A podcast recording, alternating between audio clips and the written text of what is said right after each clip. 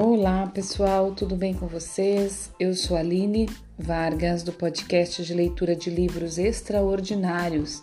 Estou lendo o livro da Clarissa Pincola Estes, Mulheres que Correm com os Lobos.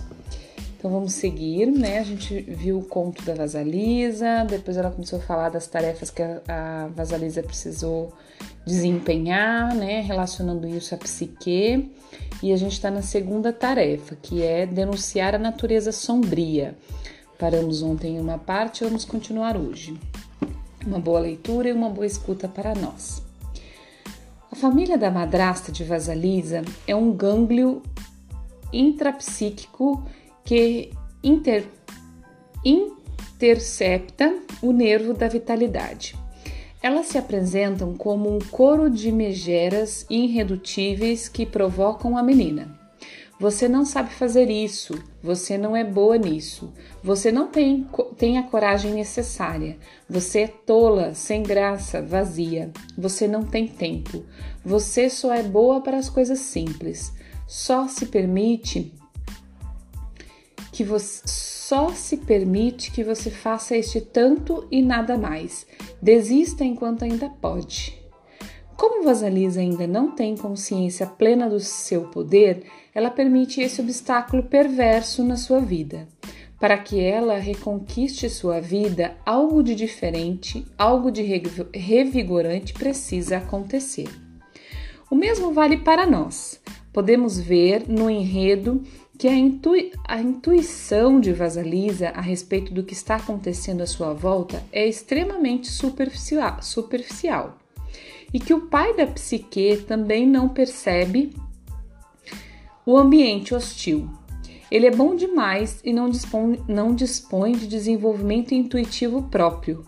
É interessante observar que as filhas que têm pais ingênuos com frequência levam muito mais tempo para acordar.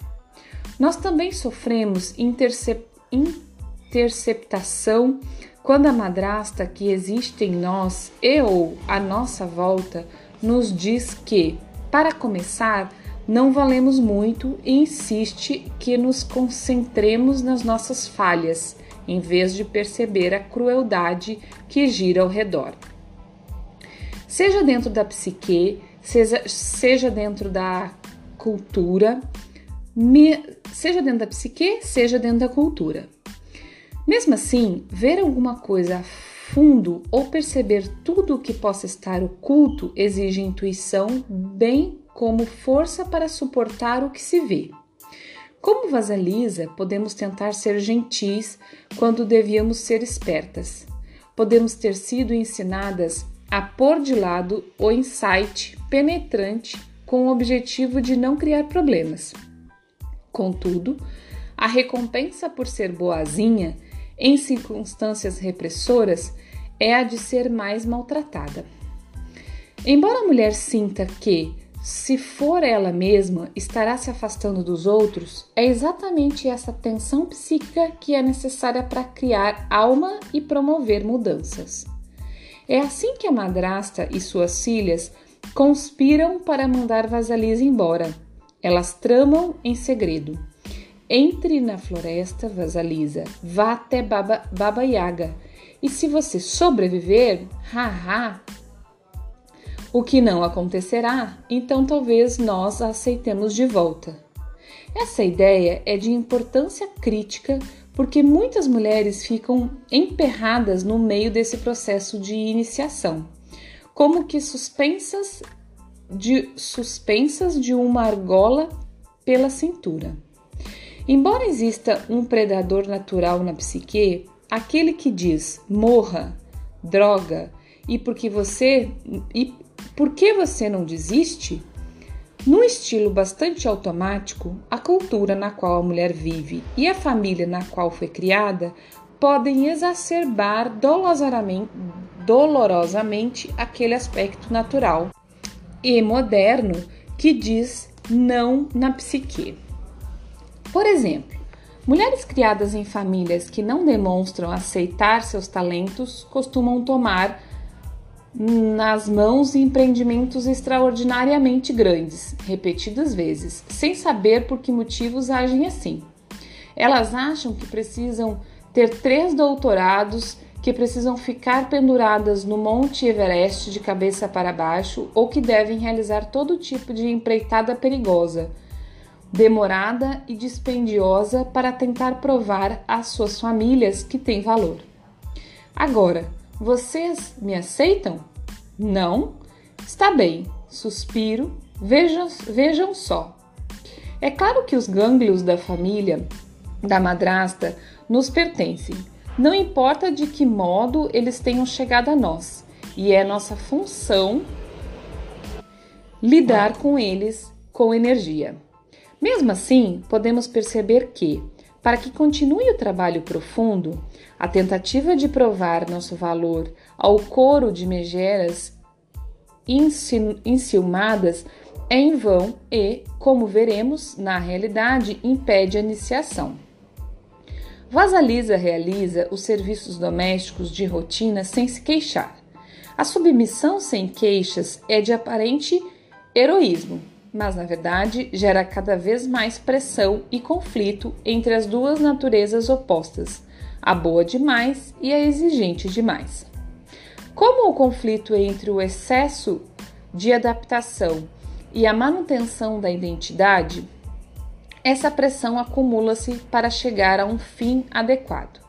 A mulher que está dividida entre suas entre duas atitudes está no caminho certo, mas precisará dar os passos seguintes.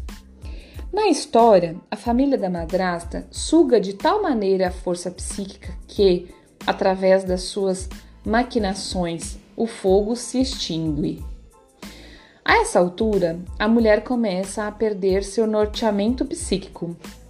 Ela pode sentir frio, solidão e uma disposição a fazer qualquer coisa para trazer de volta a luz. É esse exatamente o tranco que a mulher boa demais precisa levar para continuar sua introdução ao seu próprio poder. Por poder-se-ia dizer que Vasalisa tem de ir ao encontro da grande megera selvagem porque precisa de um bom susto. Temos de abandonar o coro de detratoras e mergulhar na floresta. Não existe meio que nos permita ir e ficar ao mesmo tempo. Vasalisa, como nós, precisa de alguma luz de orientação que diferencie para ela o que é bom do que não é. Ela não poderá crescer se ficar parada servindo de saco de pancadas para todos. As mulheres que tentam tornar invisíveis seus sentimentos mais profundos estão se entorpecendo. A luz se extingue, é uma, é uma forma dolorosa de vida latente. Inversamente, e talvez com um toque de perversidade, quando o fogo se apaga, isso ajuda a despertar Vasalisa da sua submissão.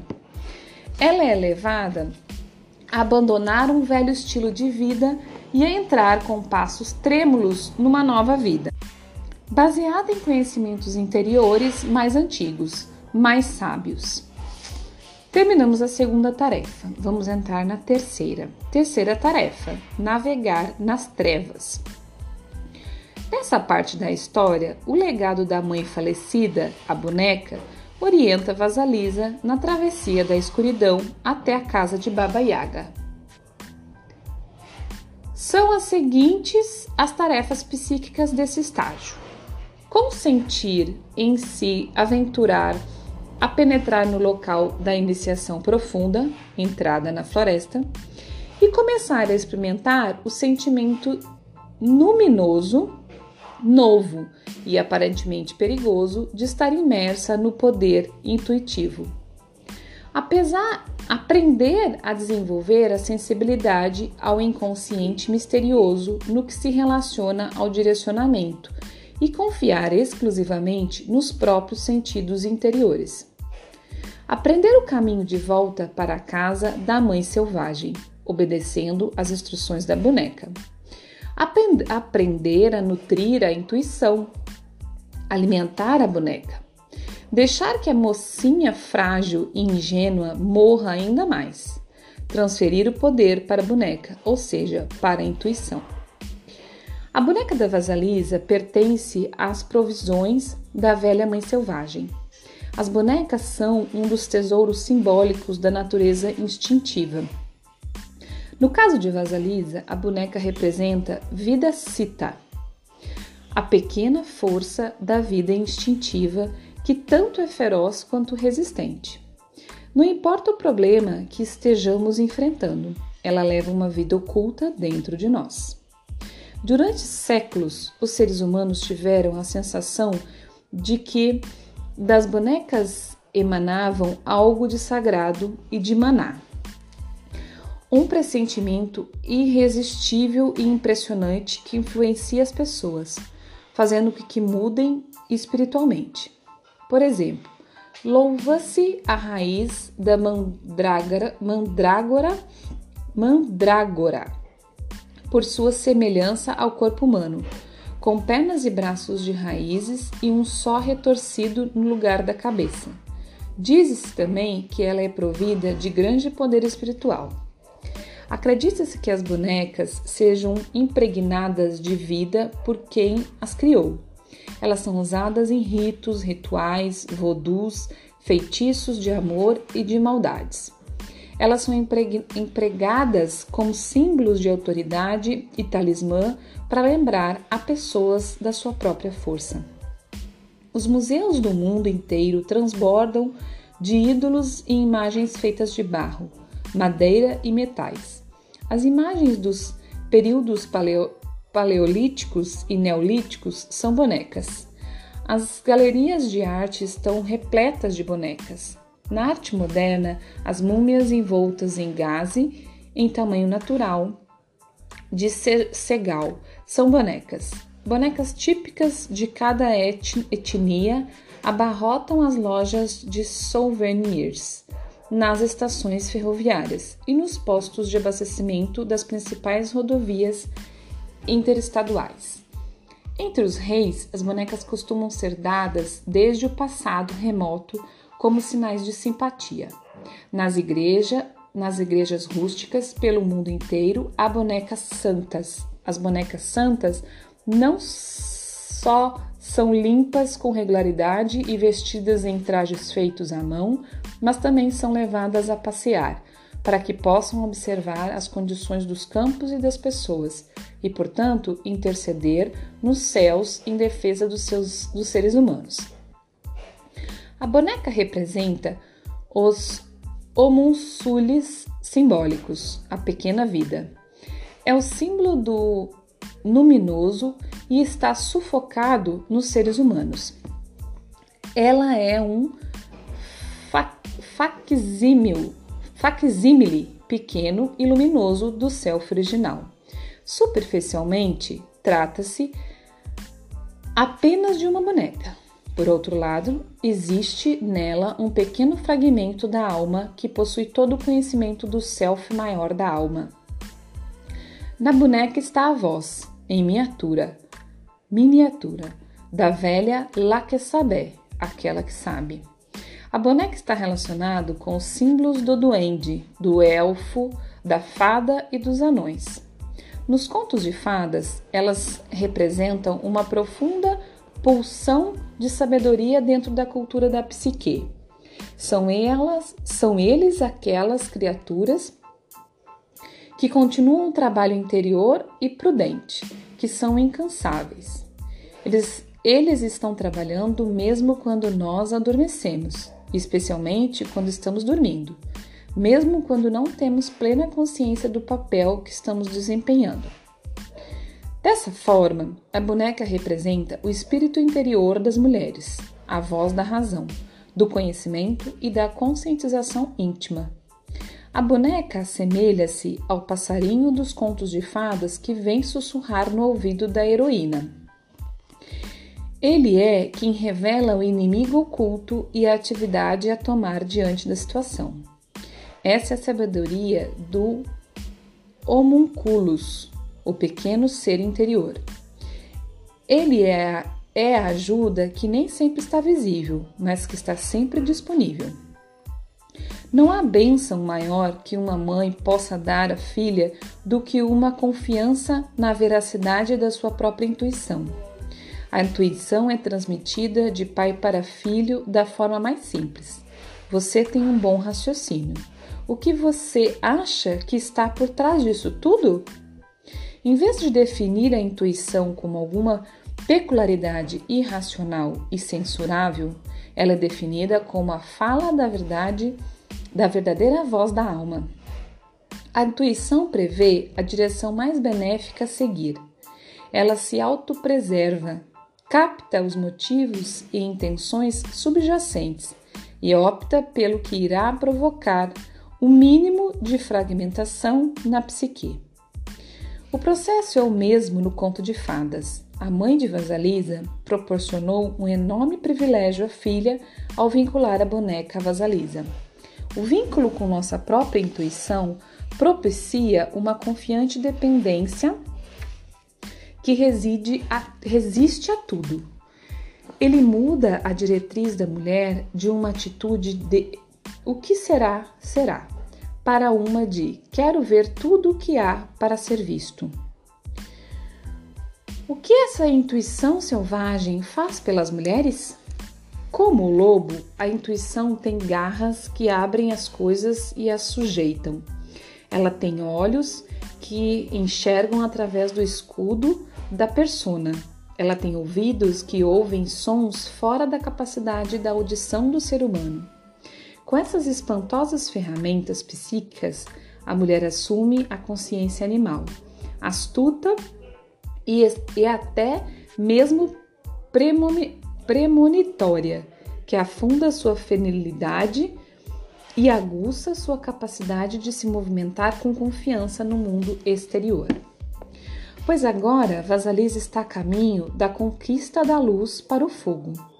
Está no escuro, na mata e não pode fazer mais nada a não ser prestar atenção à voz interior que provém da boneca. Ela está aprendendo a confiar neste relacionamento e está aprendendo ainda mais uma lição: alimentar a boneca. Como alimentar a intuição para que ela seja bem nutrida e responda aos nossos pedidos de que esquadrinhe as cercanias? Cercanias? É uma pergunta, né? Como alimentar a intuição para que ela seja bem nutrida e responda aos nossos pedidos de que esquadrinhe as cercanias? Nós a alimentamos de vida. Ela se alimenta de vida quando nós prestamos atenção a ela. De que vale uma voz sem um ouvido que a receba? De que vale uma mulher na selva? De novo, eu vou ler. De que vale uma mulher na selva da megalópole ou no cotidiano da vida, a não ser que ela possa ouvir a voz de saber, aquela que sabe, e nela confiar? Então, gente, vou parar aqui. Já estamos em 18 minutos. 18 minutos. Mais uma vez, é, eu espero que tenha ficado claro, né? Mas ela vem falando, né? Relacionando as tarefas que a Vasalisa teve que desempenhar nesse processo e relacionando isso com o que, que a gente tem que. Quais tarefas a gente tem que fazer com a gente mesmo, né? Com a nossa psique. Eu acredito que tá bem claro, né? Eu, para mim fica muito claro. É, eu tenho dito bastante isso. Eu acredito que as pessoas não estão ficando com dúvida, né? Porque senão chegava até mim essa dúvida. É, hoje eu não vou falar muito, porque eu acho que ficou muito claro, assim, muito claro mesmo. Muito impressionante, muito maravilhoso. Esse livro é, tá me trazendo muita coisa que eu já vinha desenvolvendo, já vinha desempenhando, né? Já vinha buscando, já vinha trabalhando nisso, mas ele tá assim é, sendo extraordinário mesmo no meu processo de, de, de reconectar com a minha intuição, de reconectar com os meus, as minhas vontades, com quem eu sou de verdade. É, tá me trazendo assim muitos projetos, muitas coisas maravilhosas que estão enchendo meu coração de alegria. Espero que esteja fazendo a mesma coisa com vocês, tá bom? Um grande abraço, muito obrigada. Amanhã eu não faço leitura deste livro, tá? Porque eu só faço o podcast dele de segunda a sexta. É, amanhã eu só faço outro, que é o Sócrates, Jesus e Buda, que eu estou lendo, né? Que também tá maravilhoso, maravilhoso, maravilhoso. E então é isso, pessoal. Um grande fim de semana, um, maravilhoso e abençoado fim de semana. Muita conexão com sua intuição. Até segunda-feira. Um abraço.